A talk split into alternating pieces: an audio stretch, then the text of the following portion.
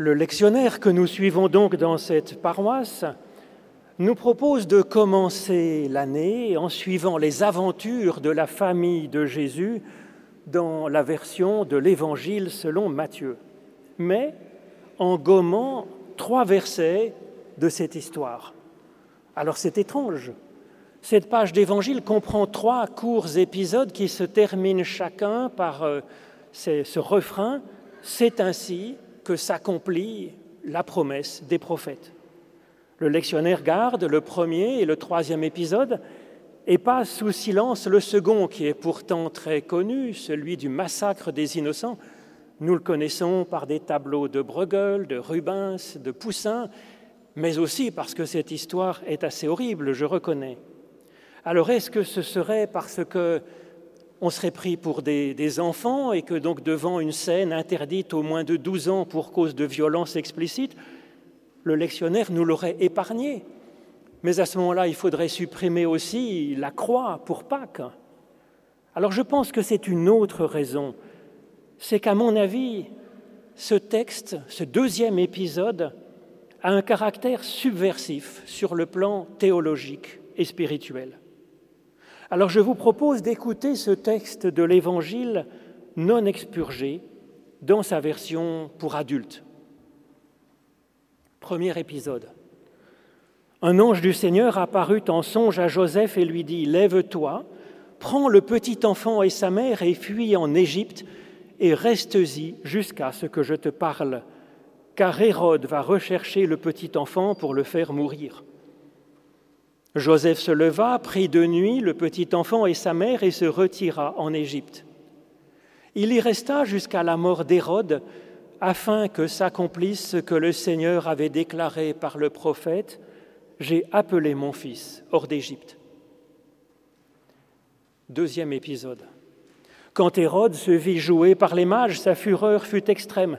Il envoya tuer tous les enfants de deux ans et au-dessous qui étaient à Bethléem et dans les environs, d'après l'époque qu'il s'était fait préciser par les mages. Alors s'accomplit ce qui avait été annoncé par le prophète Jérémie. Une voix s'est fait entendre à Rama, des pleurs et beaucoup de lamentations.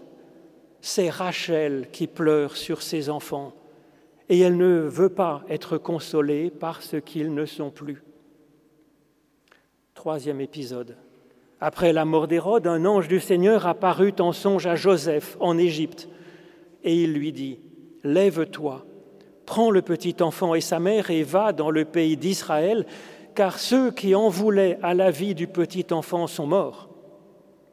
Joseph se leva, prit le petit enfant et sa mère et entra dans le pays d'Israël.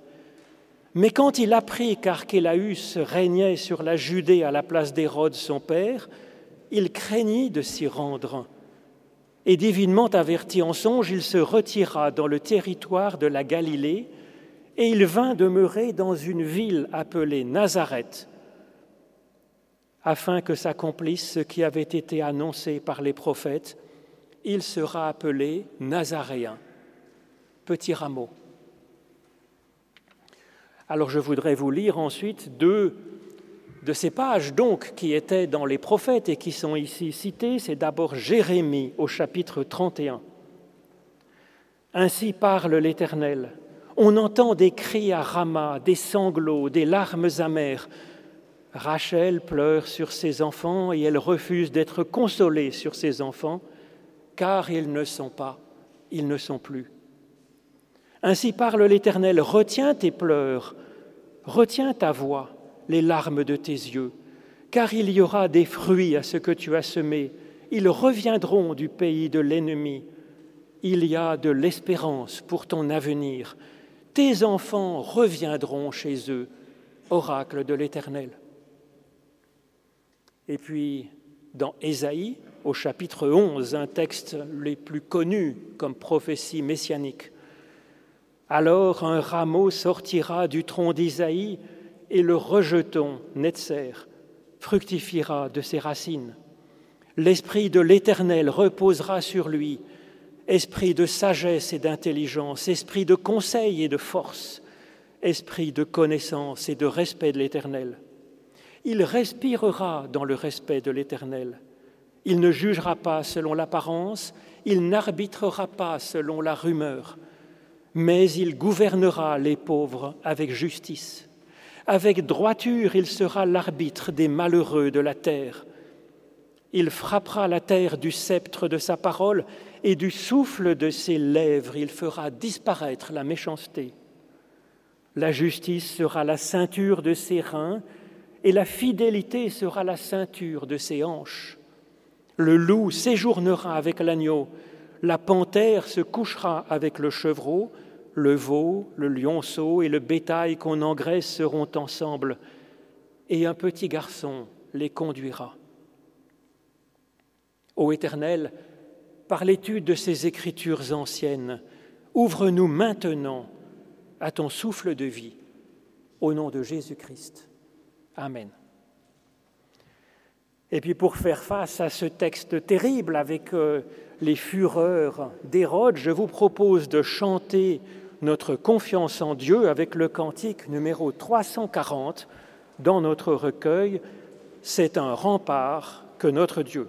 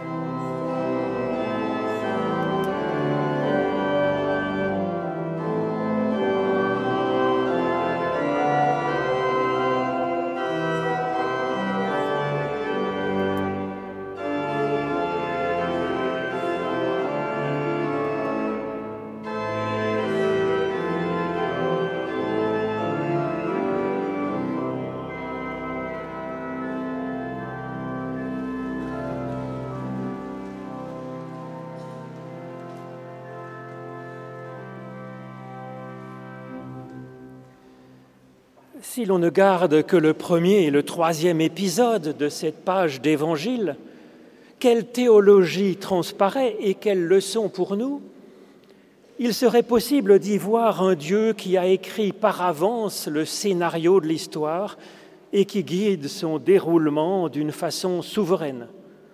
Et la leçon serait pour nous de bien écouter les indications que Dieu nous donne par l'intermédiaire de ses messagers, par exemple par le pasteur du haut de la chair. Et si nous obéissons gentiment, tout se passera bien pour nous dans la vie. Ben, l'épisode central est un grain de sable dans cette théologie. Ça ne marche pas comme ça. Des enfants sont massacrés. Pourtant, Joseph a été fidèle, les enfants sont innocents et leurs parents sont comparés à Rachel, ce qui est plutôt, élogieux. Alors si Dieu était le maître du scénario, quel Dieu serait celui-ci? Il s'occuperait de son chouchou, Joseph, filant douce avec sa famille, et tant pis pour les innocents qui vont payer la note à leur place?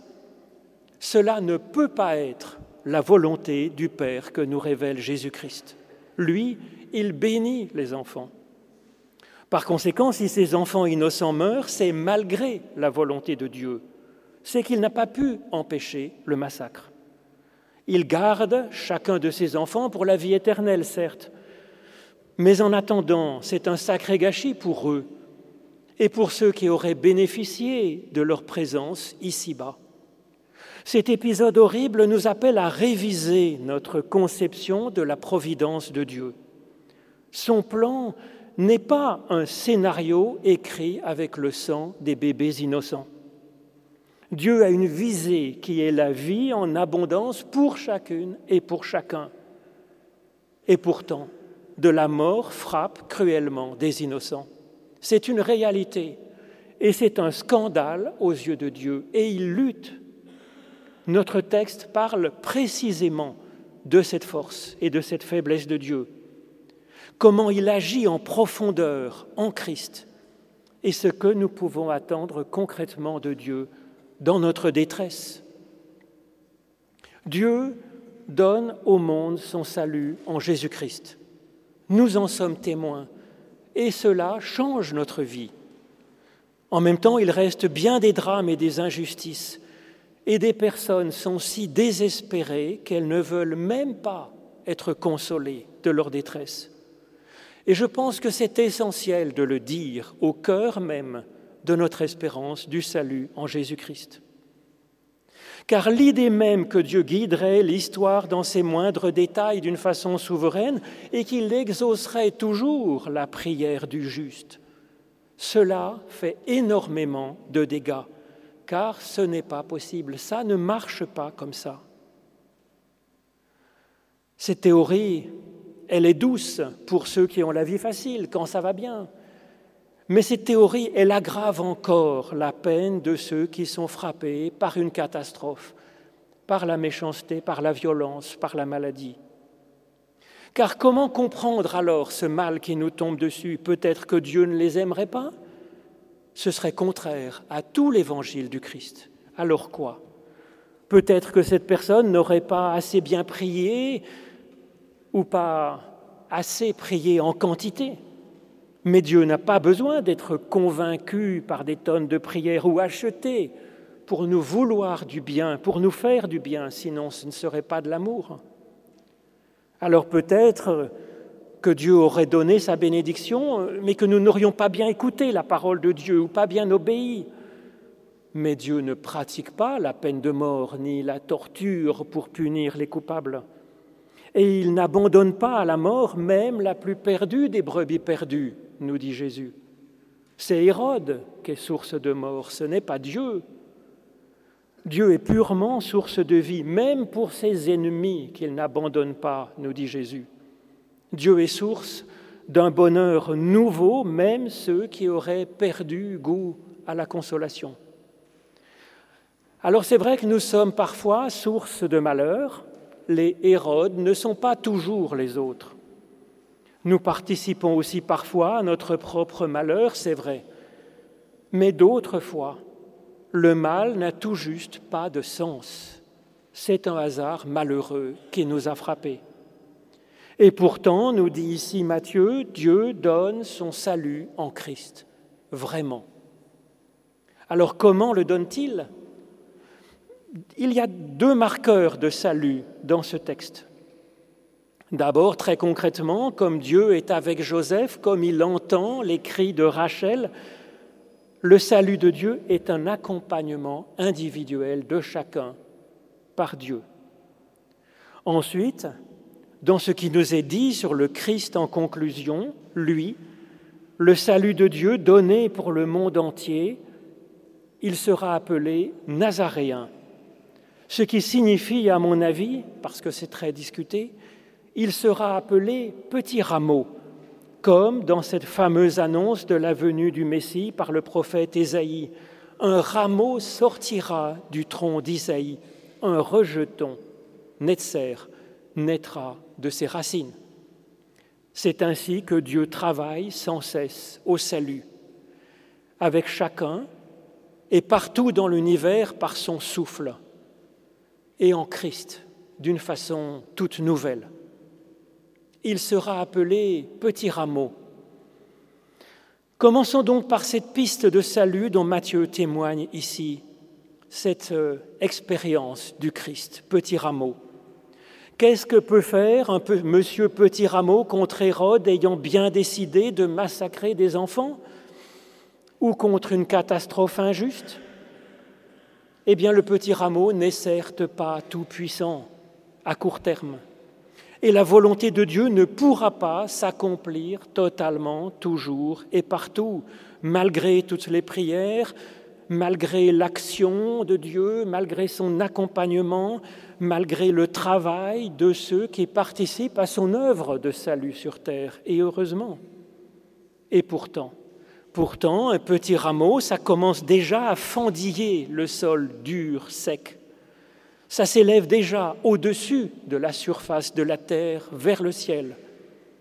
La différence qualitative est immense entre la terre sèche et un petit rameau vivant qui déjà s'élève. Et son influence d'un petit rameau est infiniment plus puissante qu'elle ne semble sur le cours du monde. Matthieu a choisi le début de cette prophétie d'Ésaïe pour nous dire ce qui s'accomplit en Christ. Ce que nous attendions, ce que nous espérions, est plutôt la suite de la prophétie d'Isaïe, avec, quand du souffle de ses lèvres, le Messie fera disparaître la méchanceté et l'injustice de cette terre, quand le loup deviendra un loup gentil, même dans le cœur des humains.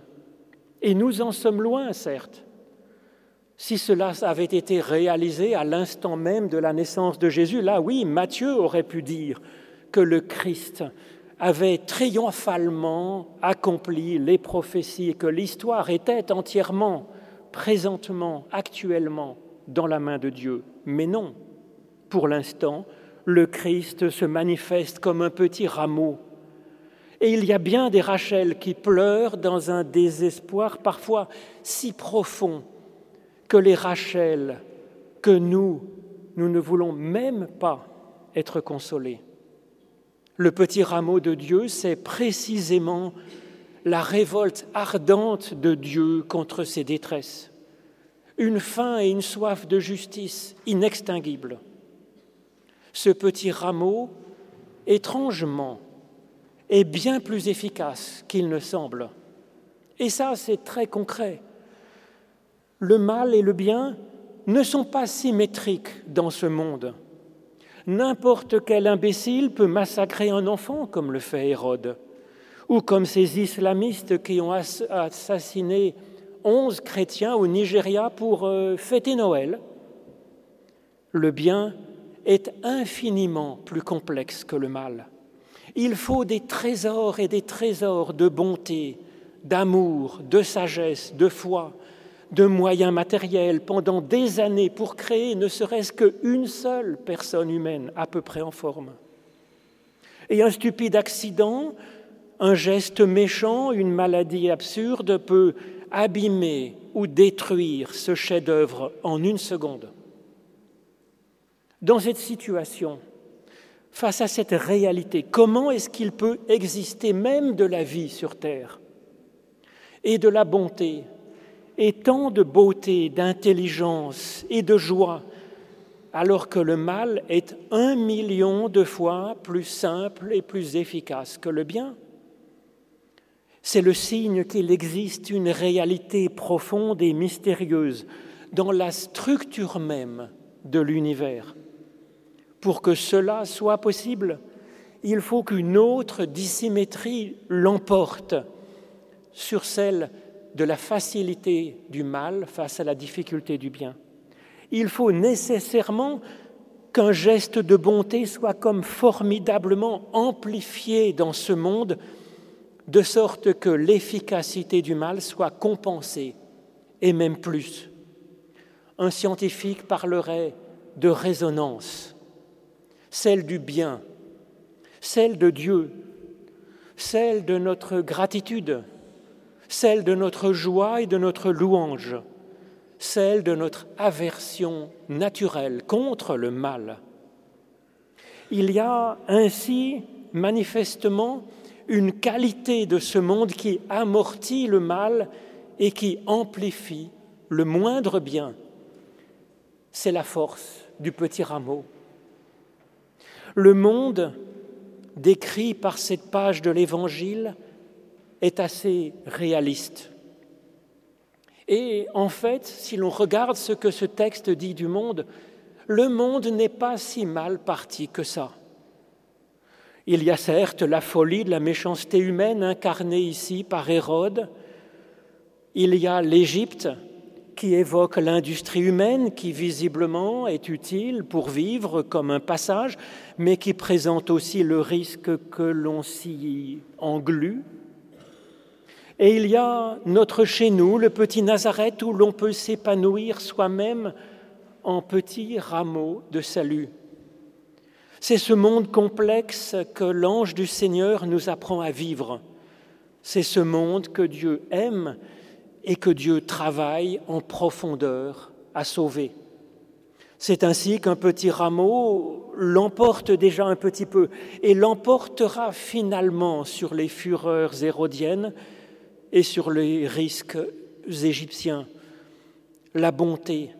La bonté est non seulement plus belle que le mal, mais elle est aussi mystérieusement, infiniment plus efficace, à long terme certainement, et même à court terme.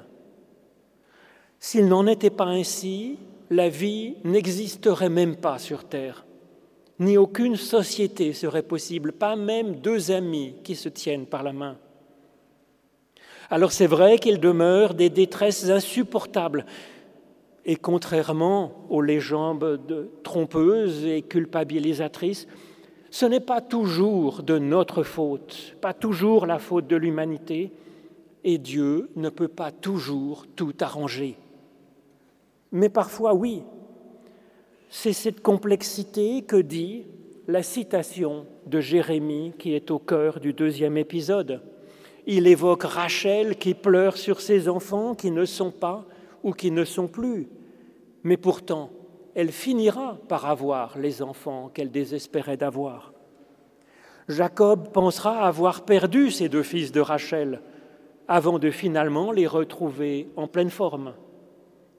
Et quant à Jérémie, quand il parle de cela, il annonce ici que la déportation d'Israël à Babylone prendra fin.